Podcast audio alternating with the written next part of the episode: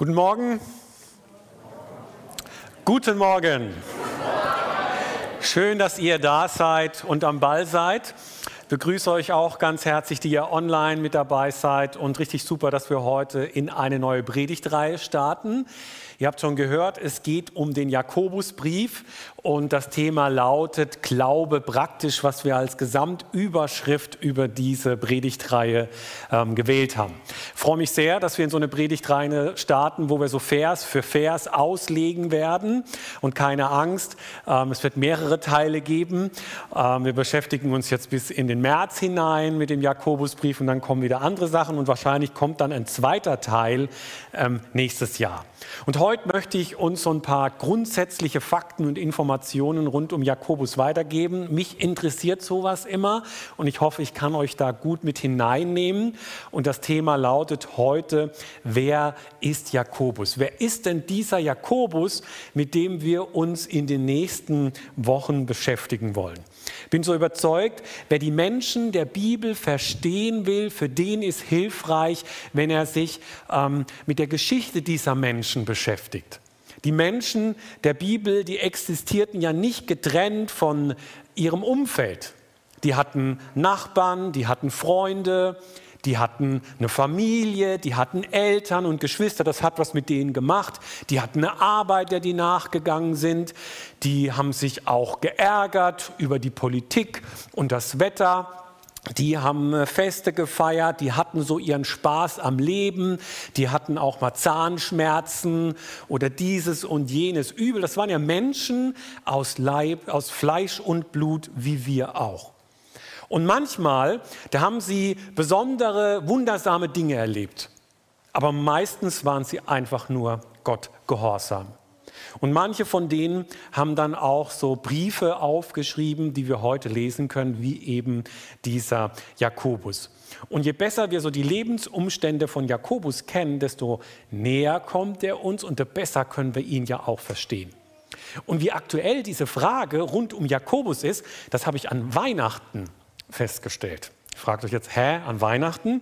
Ja, hat damit zu tun, weil nämlich äh, wir haben eine Wochenzeit, Wochenendzeitung oder so eine Wochenzeitung abonniert, die Welt am Sonntag, und die hat in ihrer Weihnachtsausgabe getitelt Jesus und seine Geschwister. Der Messias war kein Einzelkind. Und der Artikel, der arbeitet sich dann so ein bisschen an der Lehre der katholischen Kirche ab so ein bisschen was mit der Jungfrauengeburt zu tun und kommt zu dem Ergebnis, Jakobus hat tatsächlich gelebt und er war ein Halbbruder von Jesus. Dennoch gehört so dieser Jakobusbrief zu den so umstrittenen Briefen im Neuen Testament. Und so ist in dem deutschen Standardwerk zur Einleitung in das Neue Testament von Udo Schnelle Folgendes zu lesen. Der sagt, die Mehrzahl der Exegeten hält jedoch mit Recht den Jakobusbrief für ein pseudepigraphisches Schreiben. Jetzt fragt ihr euch, was ist ein pseudepigraphisches Schreiben?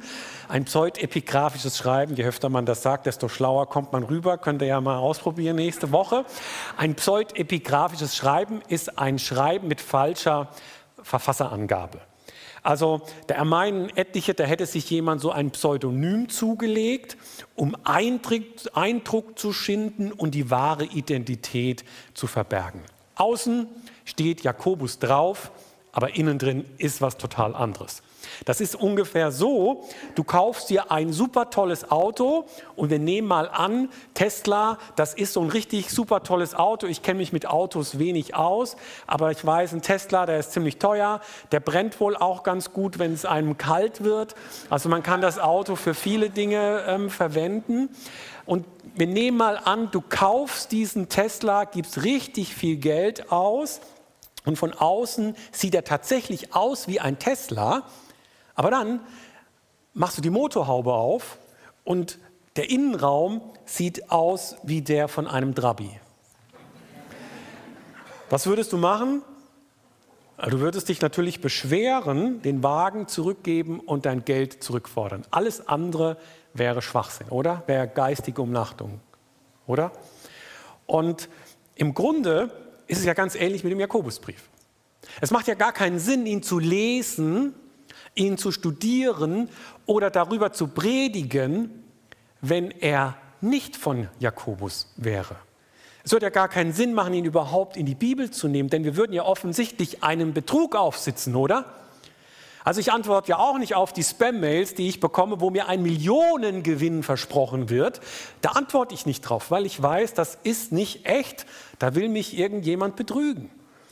Und wenn wir in unsere Bibel schauen, dann merken wir aber, der Jakobusbrief ist ja trotzdem in der Bibel drin. Und das hat, glaube ich, auch seinen guten Grund, denn zum einen diesen Argumenten der Kritiker kann begegnet werden und zum anderen, was ganz wichtig ist, die ersten Christen waren ja auch nicht blöd. Die konnten im Bild gesprochen ein Trabi und einen Tesla auseinanderhalten. Die waren nicht doof.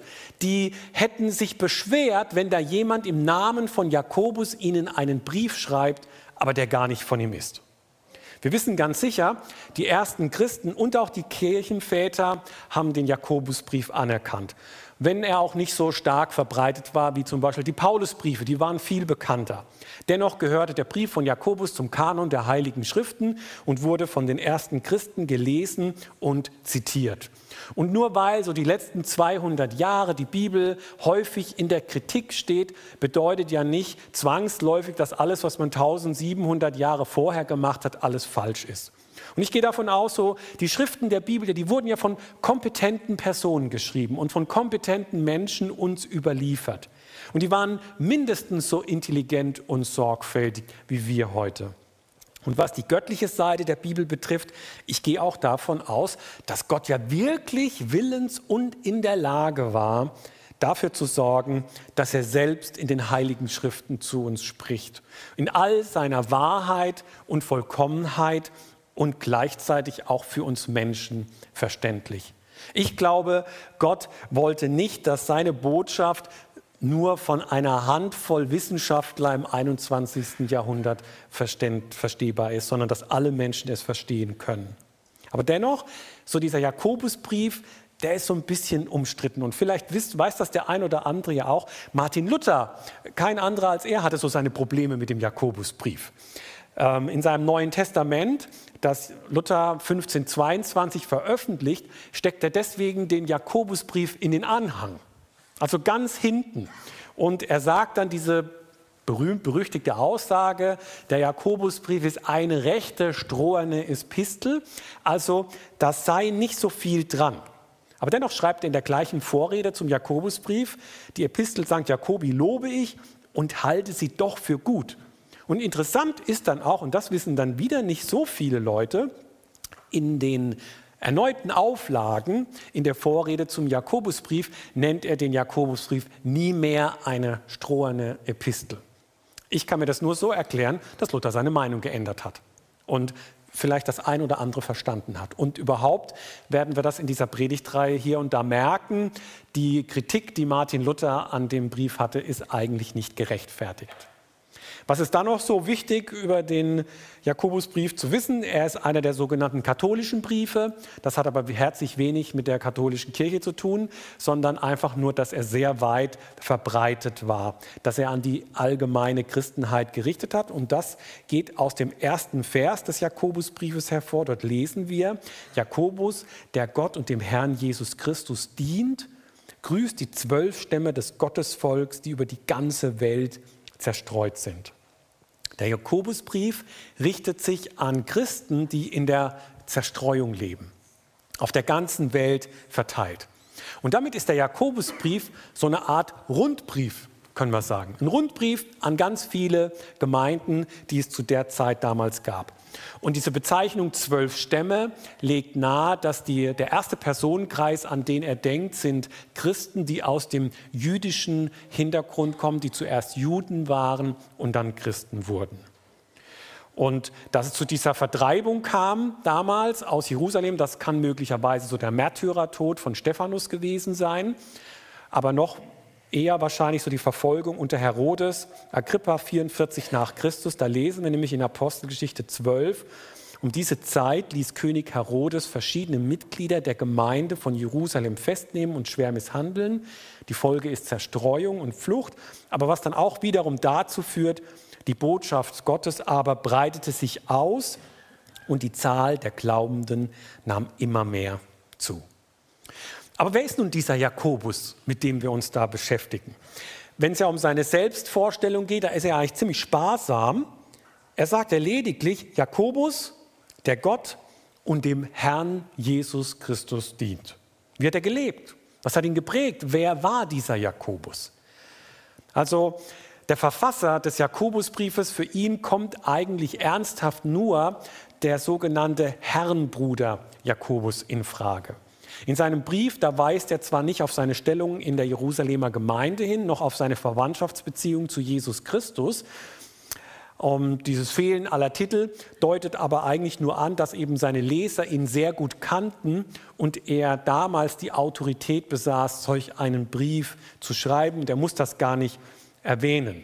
Und wenn wir uns so diese Familie von Jesus anschauen, dann ist es ja tatsächlich so, Jesus hatte vier Brüder und mindestens zwei Schwestern.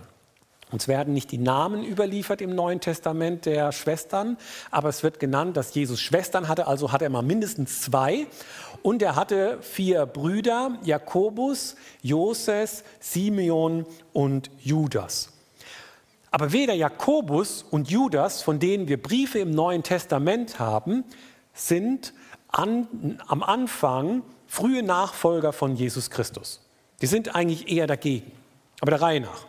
Der Vater von Jakobus, Josef, der war ein Bauhandwerker. Kein Zimmermann, wie wir das so heute kennen. Den Beruf des Zimmermanns gab es damals noch nicht. Das war einfach ein Bauhandwerker. Und Josef kommt aus Bethlehem, die Stadt der Steinmetze und Bauleute. Und dort ist es damals üblich, ähm, wenn man unverheiratet ist, dann zieht man auf Wanderschaft, um Erfahrung zu sammeln auf, vielen auf den vielen Baustellen im Land, wie das ja auch heute noch manche Handwerker machen und früher noch viel üblicher war. Er kommt dann irgendwann nach Nazareth in Galiläa. Dort sieht er ein hübsches Mädchen, die Maria. Die beiden lernen sich kennen, die beiden verloben sich, sie wollen heiraten, aber zu Josefs Entsetzen ist Maria plötzlich schwanger und zwar nicht von ihm. Und damit wird diese junge Liebe auf eine harte Probe gestellt. Und wir kennen diese Geschichte. Josef will sich dann dezent davonstehlen, aber ein Engel erscheint ihm und macht ihm deutlich, Josef, das sind alles die Pläne Gottes, die sich hier abspielen und du bist Teil der großen Geschichte Gottes mit der Menschheit. Also heiraten die beiden. Bald darauf kommt es dann zu dieser Volkszählung und Steuerschätzung und Jakob und Josef muss zurück an seinen Heimatort nach Bethlehem, um sich dort in die Steuerlisten einzutragen. Und dort kommt dann Jesus wahrscheinlich in einer Stallhöhle zur Geburt und er wird, wie eben der Engel es befohlen hat, Jesus genannt, ihr erstes Kind. Ungefähr ein Jahr später kommen dann die Sterndeuter vorbei, kommen aus Babylon und machen ihrem Kind wertvolle Geschenke. Und der damals 66-jährige Herodes, König Herodes, bekommt das mit und fürchtet um seinen Thron. Was macht er? Er lässt daher in der Stadt und der Umgebung alle Kinder bis zwei Jahre, alle männlichen Kinder im Alter bis zwei Jahre töten. Josef, Maria und Jesus werden gewarnt durch einen Engel und fliehen nach Ägypten. Und als Herodes stirbt, kehrt die junge Familie zurück nach Israel. Im Traum erhält Josef den Hinweis, dass er zurück kann. Sie ziehen nach Galiläa und er kommt in die Stadt Nazareth und lässt sich dort nieder. Und aller Wahrscheinlichkeit nach kommt Jakobus dort zur Welt. Seine Eltern nennen ihn Jakobus, was von Jakob kommt, äh, kommt was bedeutet, Gott hat geschützt. Gott hat beschützt. Und wie passend dieser Name nach dieser Zeit als Flüchtlinge in Ägypten. Und Jesus ist dann wahrscheinlich so drei bis vier Jahre älter als Jakobus. Seine Kindheit und Jugend ist total geprägt von der Frömmigkeit seiner Eltern. Nach der Sitte der Gesetzestreuen bringt Josef zum Beispiel am Türrahmen seines Hauses eine Messusa an. Ein Kästchen, in dem ein Pergamentstreifen drin ist und auf diesem Streifen steht das Schema Israel. Höre Israel, der Ewige ist unser Gott, der Ewige ist ein einziger. So hat es Josef gemacht und hat sein Haus damit dem einzig wahren und einzig lebendigen Gott geweiht. Und jedes Mal, wenn Jakobus das Haus verlässt oder wenn es betritt, berührt er mit seinen Fingerspitzen diese Messusa und küsst sie aus Respekt vor Gott und seinem Gesetz. Und beim Morgen- und am Abendgebet, da trägt er das höhere Israel vor und bindet sich diese Riemen um die Stirn und um die Handflächen. Als Jakobus dann fünf oder sechs ist, da heißt es dann für ihn, in die Dorfsynagoge zu gehen, in die Schule. Der Unterricht beginnt früh morgens und endet erst beim Sonnenuntergang. Er lernt große Teile der Bibel auswendig und beantwortet die Fragen seiner Lehrer. Ferien gibt es nur an den Feiertagen, doch selbst da kann es sein, der gewissenhafte Vater fragt ihn ab. Sicher ist es auch so, seit dem 13. Lebensjahr besucht Jakobus die vorgeschriebenen Wallfahrtsfeste in Jerusalem. Josef und Maria sind fromme Juden und sie halten sich an die Gebote und gewöhnen auch ihre Kinder schon früh daran. Für ihren Sohn gilt daher folgende Regel. Mit fünf Jahren zur Heiligen Schrift, mit zehn Jahren zur Mishnah, mit 13 zur Ausübung der Gebote, mit 15 Jahren zum Talmud, mit 18 Jahren zum Trauhimmel. Das heißt mit 18 heiraten. Und dann ist auch interessant, in was für eine Familie Jakobus hineingeboren wird. Seine Mutter ist ja irgendwie mit Elisabeth verwandt, die mit dem Priester Zacharias verheiratet ist. Und deren Kind ist Johannes der Täufer. Außerdem ist es noch so, Maria ist die Schwester von Salome, die heiratet den Zebedeus und das sind wiederum die Eltern von Jakobus und Johannes, Cousins von Jakobus und auch einer der ersten Jünger von Jesus Christus. Also wir merken, also der familiäre Hintergrund, der ist ja total fromm. Also es ist ein frommes Elternhaus, würde man sagen, so ein gläubiges Elternhaus, in dem Jakobus aufgewachsen ist. Und Jakobus und seine Brüder, die heiraten dann irgendwann mal, wahrscheinlich mit 18 Jahren. Paulus berichtet später, dass er und andere Leiter der Gemeinde ihre Frauen auf den Reisen dabei hatten und deshalb wissen wir, dass der verheiratet war. Und der einzig bekannte Single in der Familie ist eigentlich Jesus. Als Jakobus dann 6, 29 Jahre ungefähr alt ist, da beginnt das Ganze dann so ein bisschen Fahrt aufzunehmen. Sein Cousin Johannes der Täufer geht plötzlich in die Wüste an den Jordan und fängt an zu predigen. Und dann überstürzen sich die Ereignisse. Tausende von Menschen kommen zu seinem Cousin und hören ihm beim Predigen zu und lassen sich taufen. Und nicht nur das, auch Jesus geht dorthin, hört ihm zu, lässt sich taufen und dann fängt plötzlich Jesus an, Jünger um sich zu scharen.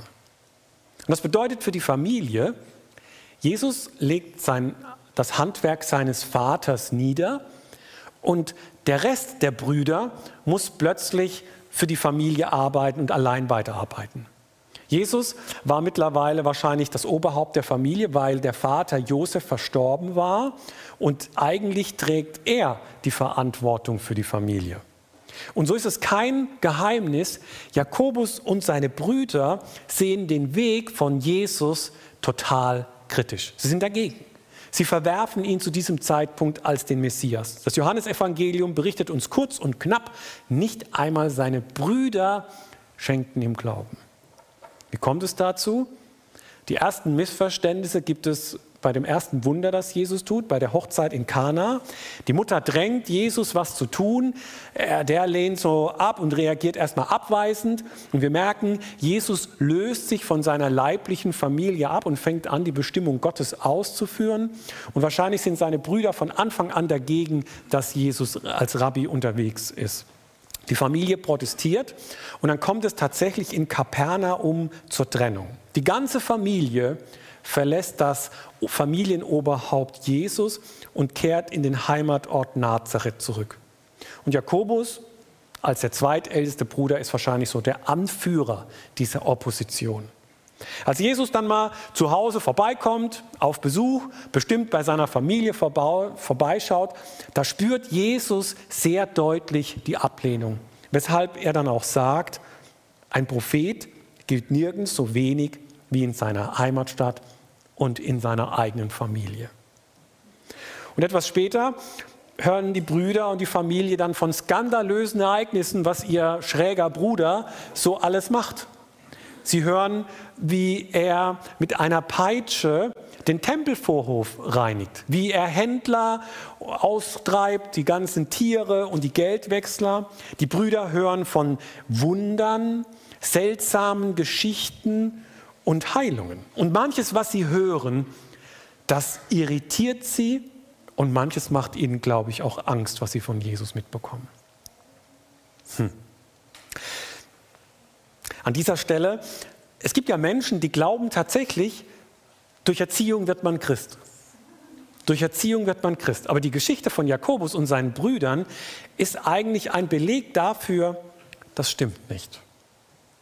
Und die Geschichte von Jakobus und seinen Brüdern zeigt auch, der Einfluss eines gläubigen Elternhauses ist begrenzt. Und auch der Einfluss einer noch so guten geistlichen Umgebung ist auch begrenzt. Überlegen wir mal. Erzogen von Josef und Maria. Aufgewachsen in der Familie, zu der Jesus dazugehört hat. Der Onkel ein Geistlicher, der Cousin ein Prophet, gelebt in der Zeit, in der Jesus seine Wunder getan hat und seine Reden hielt. Und trotzdem haben die nicht geglaubt. Und es ist ja für manche Eltern unter uns so eine echte Not, wenn sie an ihre Kinder denken was mit denen so ist. Und vielleicht ist das wichtig für dich, dass du das auch heute so hörst. Und dass es so im Leben von Jakobus und seinen Brüdern zu einer echten Veränderung gekommen ist, zu einer echten Wende, das haben sie dem einen Ereignis zu verdanken, ohne dass auch unser Glaube total sinnlos wäre, nämlich die Begegnung mit dem auferstandenen Jesus Christus. Allein das hat die Wende in ihrem Leben gebracht. Die Begegnung mit dem Auferstandenen. Und das kann keine noch so großartige Gemeinde schaffen oder irgendwie bewirken. Das noch so allerbeste Elternhaus oder irgendeine Einzelperson.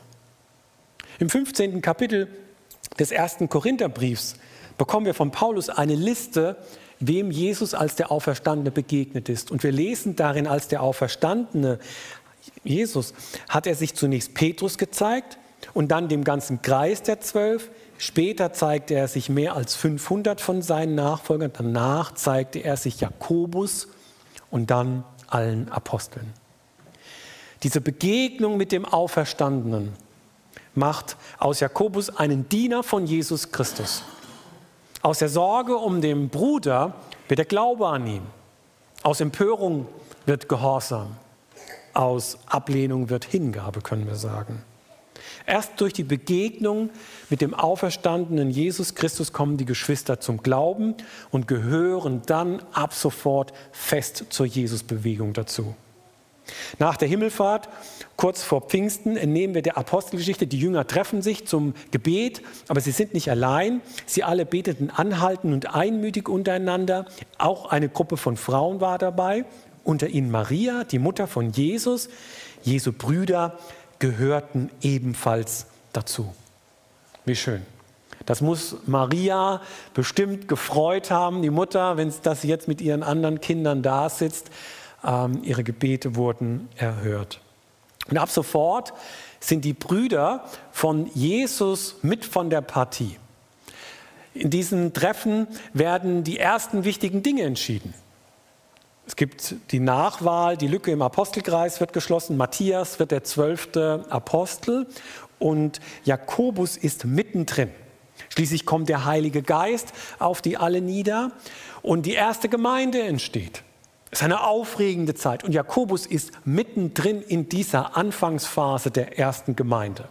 Und er macht sehr viel positive Erfahrungen mit Gemeinde, Jakobus. Er sieht, wie die Menschen sich gegeneinander gegenüber verhalten. Es gibt eine ganz enge Gemeinschaft in dieser ersten Gemeinde.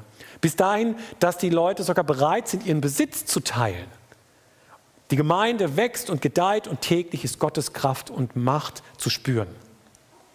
Jakobus merkt aber auch, Gemeinde ist kein perfekter Ort. Er erkennt, dass Gott heilig ist, zu fürchten ist und erlebt die schockierende Bestrafung von Hananias und Sapphira, als die beschlossen hatten, den Heiligen Geist zu belügen. Er versteht etwas von der Kraft des Gebetes, welche Wichtigkeit Gebet hat durch die Gebetserhörung, die diese erste Gemeinde erlebt. Und er erlebt Gemeindewachstum ungestört drei Jahre lang dann allerdings auch so die ersten Verfolgungen nach der Steinigung von Stephanus. Und das alles prägt ihn und das finden wir alles wieder in seinem Brief, den er uns schreibt. Als dann die zweite Verfolgungswelle mit der Verhaftung von Petrus über die Gemeinde hineinbricht, ist Jakobus bereits einer der Leiter der Gemeinde. Als Petrus die Stadt verlässt, weist er noch kurz an, berichtet das Jakobus und allen anderen Brüdern und Schwestern. Und dann ist es wahrscheinlich so, fast 30 Jahre ist Jakobus der anerkannte, anerkannte Führer der Gemeinde in Jerusalem. Seine Autorität reicht noch viel weiter darüber hinaus. Von seiner zweiten Jerusalemreise berichtet zum Beispiel Paulus, die maßgebenden Leute, die als die Säulen gelten, Jakobus, Petrus und Johannes. Und wie groß das Ansehen von Jakobus ist, sehen wir dann beim Apostelkonzil in Apostelgeschichte 15. Jakobus ist derjenige, der das entscheidende Wort spricht und so wie er es sagt, wird es dann auch gemacht. Wie stirbt Jakobus dann? Nun, er stirbt als christlicher Märtyrer. Von seinem Tod berichtet der Geschichtsschreiber Josephus folgendes.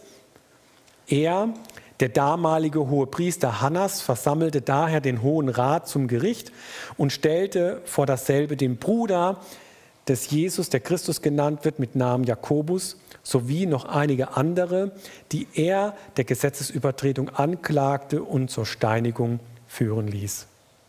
Und so ist es, dass Jakobus wahrscheinlich so 64 Jahre alt wurde. Und die erste Hälfte des Lebens seines Lebens, da ist Jesus einfach nur sein Bruder, mit dem er so seine Mühen hatte. Aber die zweite Hälfte seines Lebens ist er dann sein Herr, dem er dient. Und deshalb schreibt er am Anfang seines Briefes Jakobus, der Gott und dem Herrn Jesus Christus dient. Und über sein Leben, da kann man sagen, Jakobus lebte, hat das gelebt, was er gelehrt hat.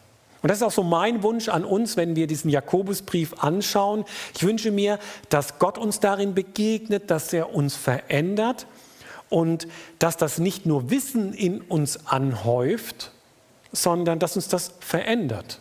Dass wir es nicht nur hören, sondern auch danach handeln. Denn das ist, dann ist das, das ist das große Anliegen von Jakobus. Er schreibt uns ganz, Beginn, ganz zu Beginn seines Briefes, hört euch diese Botschaft nicht nur an, sondern handelt auch danach. Andernfalls betrügt ihr euch selbst. Wer das Gehörte nicht vergisst, sondern es in die Tat umsetzt, der ist glücklich zu preisen, denn er wird gesegnet sein bei allem, was er tut.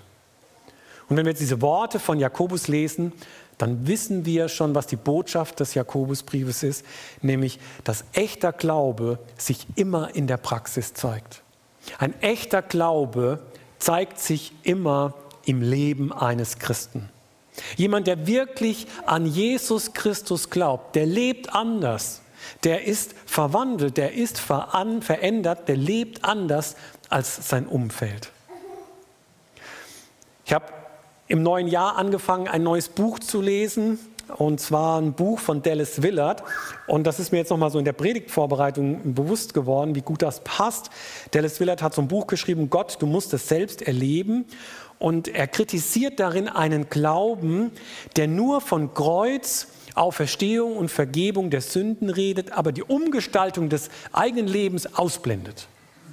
Und er kritisiert solch einen Glauben und ist damit eigentlich ganz nah bei Jakobus. Und Willard macht für den Niedergang des Christentums in der westlichen Welt ein Versagen von Christen in diesem Bereich Jüngerschaft und Jesus-Nachfolge aus. Er schreibt, der tatsächliche Gehorsam gegenüber Christus ist praktisch bedeutungslos geworden. Und dies sorgt mehr als alles andere dafür, dass das Christentum nur wenig Einfluss besitzt in der heutigen Welt.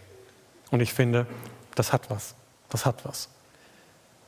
Viele Missstände in Kirchen und Gemeinden rühren doch von dem Ungehorsam der Menschen in ihr. Und so ist es ja auch bei uns viele Missstände in unserem persönlichen Leben, da schließe ich mich voll mit ein, die haben mit Ungehorsam zu tun. Und wenn wir so diesen Brief von Jakobus lesen und über ihn predigen, dann denken wir im Grunde genommen über unsere Jesus-Nachfolge nach. Und wenn ich so drüber nachdenke, dann ist mir das immer wieder wichtig, deutlich zu machen. Wir brauchen in unserem Leben viele Hinwendungen zu Jesus Christus. Es braucht diese erste Hinwendung an Jesus Christus, dass er der auferstandene Christus ist. Aber dem dürfen noch weitere Hinwendungen folgen, dass er nämlich der Herr unseres Lebens ist. Und dann braucht es auch wieder eine erneute Hinwendung, dass wir ihm dienen. In wie vielen Leben habe ich das schon gesehen und erlebt und musste heute Morgen noch mal an eine Person denken, die in so einem Jüngerschaftssetting mit mir und meiner Frau unterwegs war. Das war jemand aus dem christlichen Elternhaus und der wusste das, was Jesus für ihn getan hat. Dass er der Auferstandene ist, aber er war nicht der Herr seines Lebens. Und im Zuge musste er einige Dinge aufräumen in seinem Leben. Und dann wurde Jesus auch der Herr in seinem Leben. Und dann hat sich einiges verändert und er wurde auch zum Diener. Und so glaube ich, brauchen wir tatsächlich immer wieder Hinwendungen an Jesus Christus. Dass er unser Messias ist, unser Erlöser, dass er unser Herr ist, dem wir unser Leben unterstellen und dass er dann auch unser Diener wird. Und das Gute ist, Jakobus gibt uns dafür Anleitung.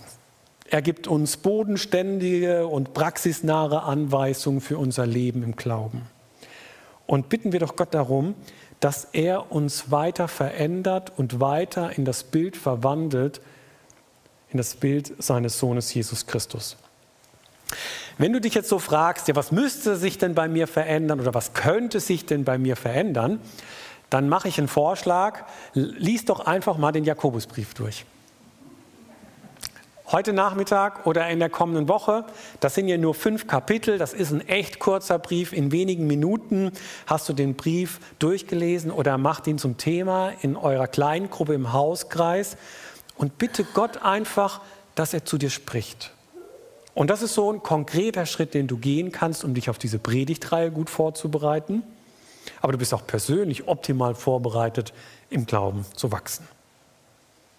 Herr Jesus Christus, und darum möchte ich dich bitten, dass wir im Glauben wachsen. Dass wenn wir uns mit dem Jakobusbrief beschäftigen, dass das nicht nur Wissen anhäuft, sondern dass es unser Leben verändert. Und darum bitte ich dich um mich, dass du das bei mir persönlich auch machst, dass dein Heiliger Geist den Finger darauf legst, wo ich Veränderung in meinem Leben brauche und dass dein Wort einfach immer wieder neu und deutlich zu mir spricht. Das bitte ich für uns alle. Wir brauchen das. Immer wieder neu diese Hinwendungen an dich, an unseren Herrn und Heiland. Und so möchte ich dich bitten, dass du uns segnest in den kommenden Wochen, wenn wir über dein Wort intensiv weiter nachdenken. Amen.